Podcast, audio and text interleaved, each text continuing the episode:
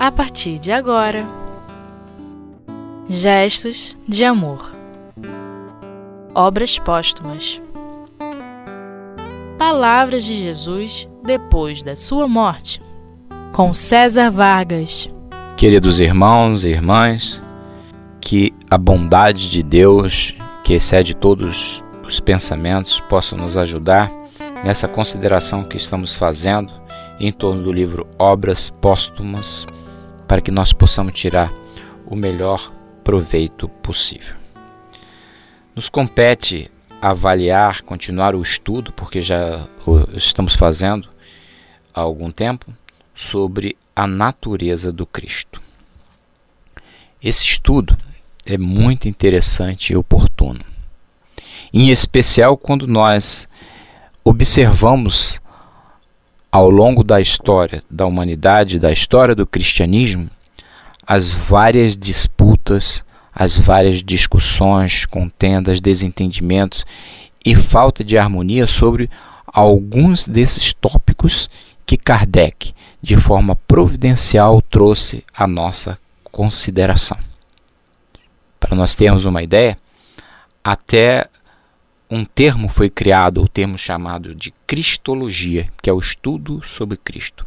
Parte da teologia cristã que estuda e define a natureza de Jesus, a doutrina da pessoa e da obra de Jesus Cristo, com uma particular atenção em relação com Deus, as suas origens, ao modo de vida de Jesus de Nazaré, como é, foi visto com relação à vida dele e o papel dele na doutrina que muitos dos nossos irmãos de outras religiões abraçam.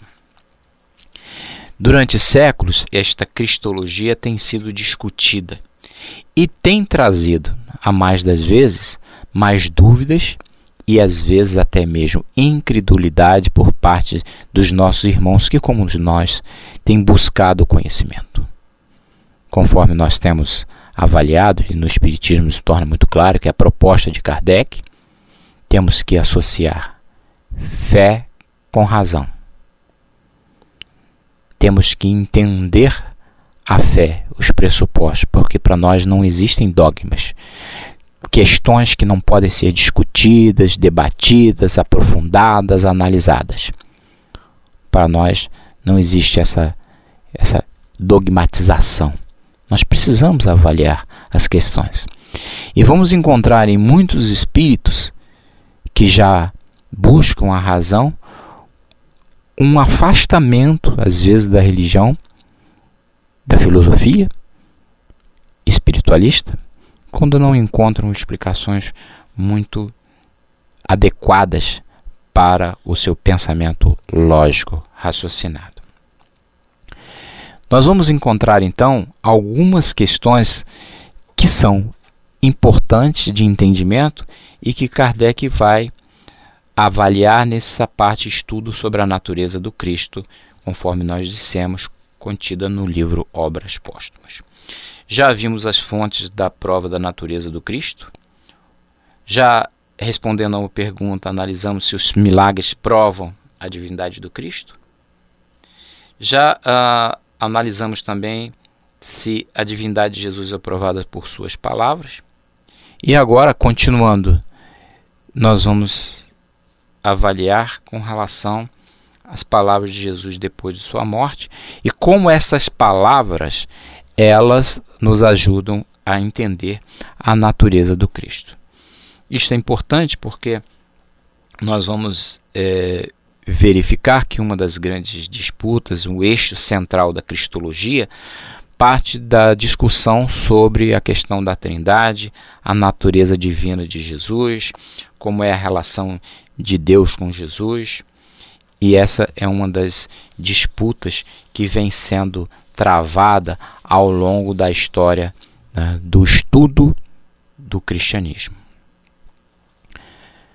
Kardec, como sempre, ele estabelece a base para qualquer estudo. Quando falas de espírito, nós discutimos. Acreditamos que tem espírito? Porque se não acreditarmos que tem espírito, não adianta estudarmos isso. Então, Kardec, até para não polemizar ainda mais, ele vai trazer, e é importante que nós no, é, nos atenhamos e relembremos a primeira parte desse estudo, que é fonte das provas da natureza do Cristo.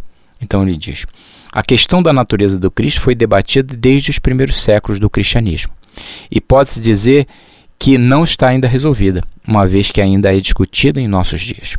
Foi a diferença de opinião sobre esse ponto que deu nascimento à maioria das seitas que dividiram a igreja há 18 séculos. Por conseguinte, eram homens esclarecidos, a maioria escritores de talentos, nutridos na ciência teosófica, que não achavam concludentes as razões evocadas em favor do dogma da divindade do Cristo. Não obstante, então como hoje, as opiniões se formaram sobre abstrações, mais do que sobre fatos. Procurou-se, sobretudo, o que o dogma poderia ter de plausível ou de irracional, e geralmente se negligenciou de parte a parte, em fazer ressaltar os fatos que poderiam lançar sobre a questão uma luz decisiva. Mas onde estão esses fatos que poderiam e podem e lançam uma luz decisiva? Sim, porque muitos teorizam em função do que pensam, em função do que acreditam os dogmas da religião que ele abraçou, mas onde está a verdade? Vamos lembrar mais uma vez que Jesus disse: Conhecereis a verdade e a verdade vos libertará. Onde está essa verdade? Onde, e aí Kardec pergunta, onde encontrar esse fato se isso não for nos atos e nas palavras de Jesus? Sim, porque cada religião vai utilizar o seu viés filosófico, os seus interesses, para buscar explicações e dogmatizar mais ainda. Nós vamos encontrar no Espiritismo uma preocupação não do que quem fez, o que fez, mas o que fez, para que fez e o que, que isso pode nos trazer de bom. E aí nós vamos nos preocupar com o Evangelho do Cristo. O Evangelho são suas palavras que nos interessam, o seu ensino. Isto aqui nos interessa. Então, Kardec vai buscar a natureza do Cristo a partir do entendimento da análise das suas palavras, enquanto estava no corpo, que já vimos antes, e também, e vamos ver hoje, as palavras que ele trouxe um pouco antes da sua volta ao plano espiritual em definitivo. Palavras de Jesus depois de sua morte, que é o que nos interessa hoje. E aí, nesse item 4, vamos analisar algumas dessas palavras buscando o entendimento relacionado à questão sobre a natureza deste que foi o maior espírito que veio ao nosso planeta, o nosso modelo. Então Kardec começa. Jesus lhe respondeu: Não me toques, porquanto ainda não subi a meu Pai. Vai, porém, ter com meus irmãos e dize-lhes da minha parte: Subo a meu Pai e vosso Pai, ao meu Deus e vosso Deus. Isto é uma anotação de João 20:17, que é a aparição de Jesus a Maria Madalena. Ele ainda trouxe uma outra aparição aos apóstolos, que está em Mateus 28, 18, e que diz: Mas aproximando-se, Jesus lhes falou assim: Todo o poder me foi dado no céu e na terra. E ainda em Lucas 24, 48 49, mais uma aparição aos apóstolos, ele diz: Ora, sois testemunhas destas coisas. Vou enviar-vos o dom de meu Pai, que vos foi prometido. Estes três textos extraídos do Novo Testamento serão, na sequência, explicados para trazer considerações, como dissemos, acerca da natureza do Cristo e, em especial, sobre uma das questões que traz muita dúvida e divisão no seio da cristandade. São considerações inspiradas, são considerações que Kardec faz para nos explicar mais claramente qual é a natureza do Cristo. Na sequência, daqui a alguns instantes, nós voltaremos trazendo as considerações de Kardec para o nosso entendimento mais cabal.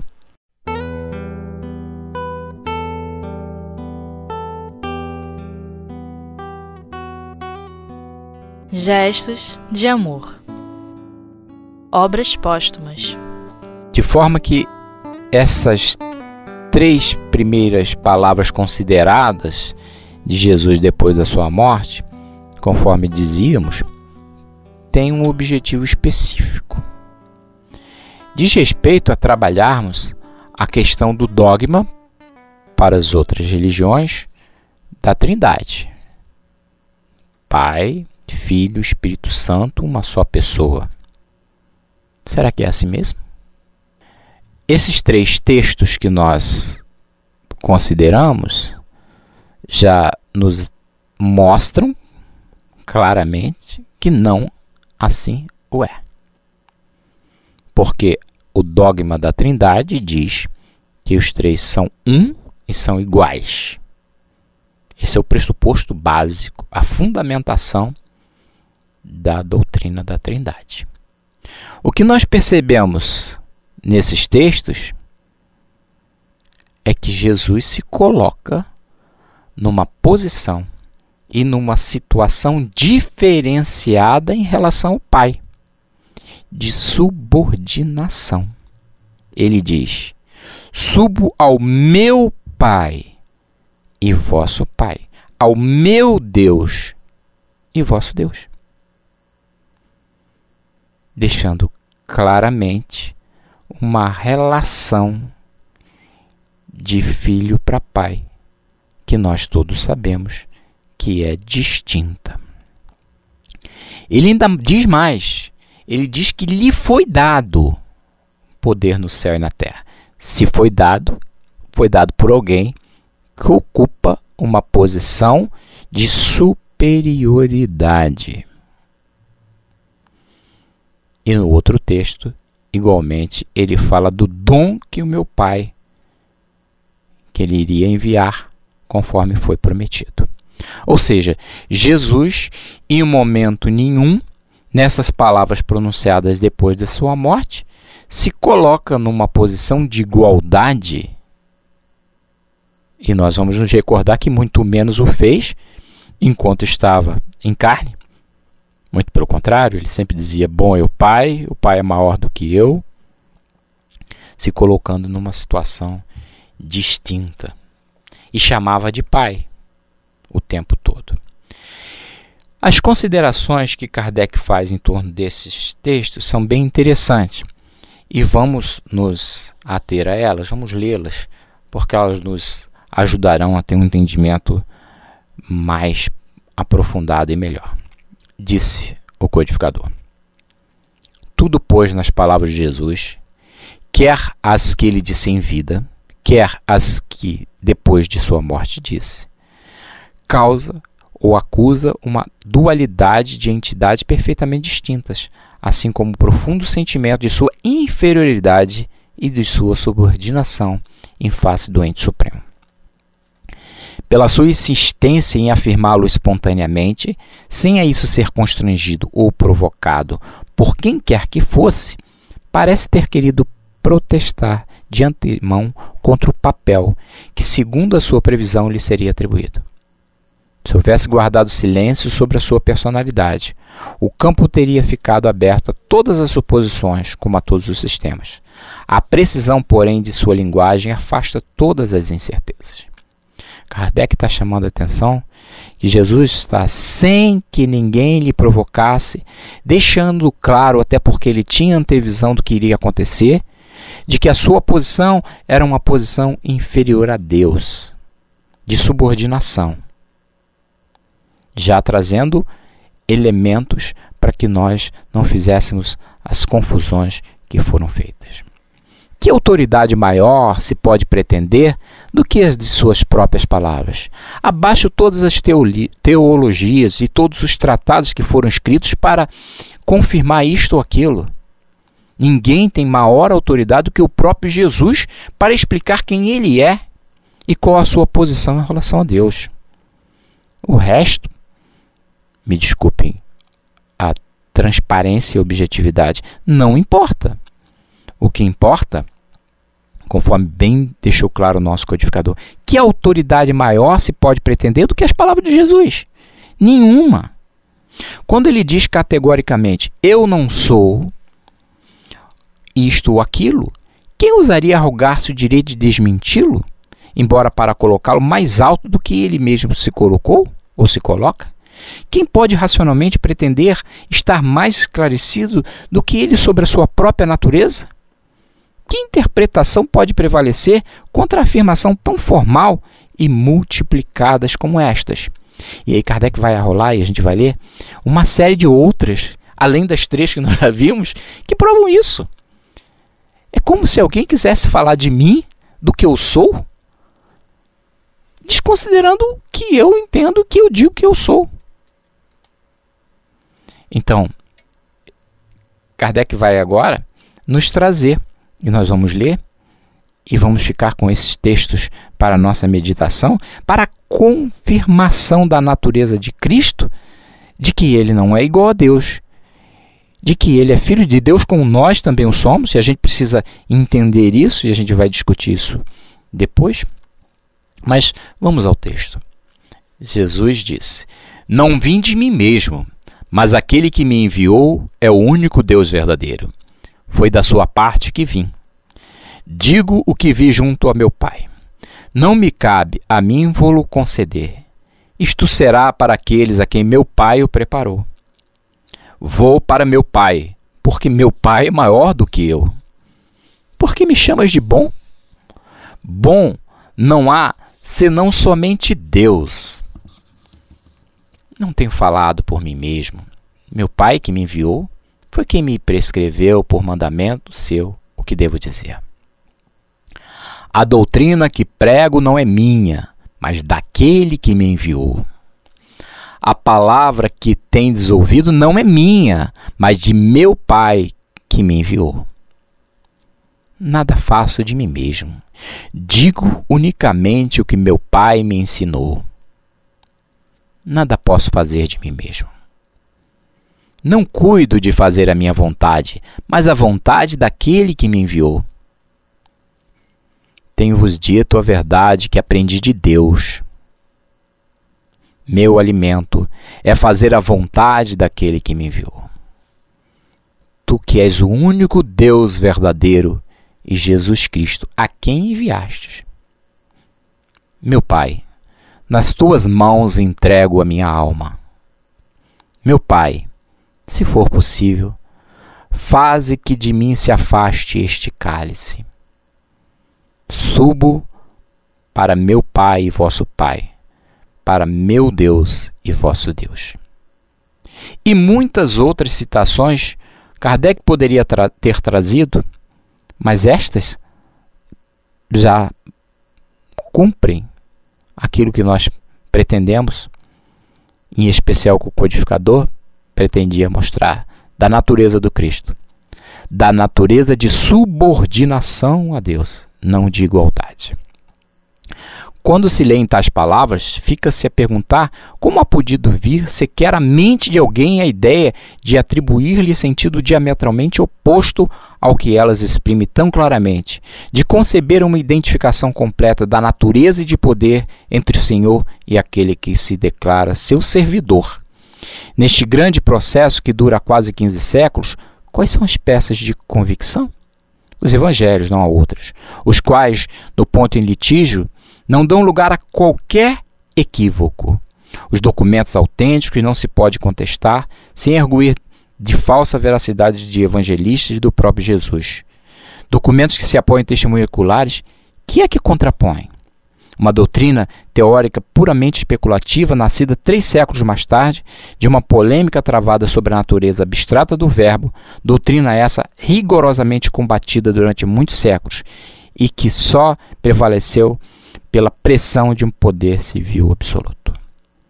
De forma que Kardec termina esta primeiro, esse primeiro bloco e nós vamos considerar ainda na sequência, em outras gravações, outros, outras questões sobre a natureza do Cristo, mostrando claramente que qualquer pessoa sensata não poderia contestar o autor das próprias palavras e lhe atribuir uma posição distinta daquela que ele mesmo se atribuiu.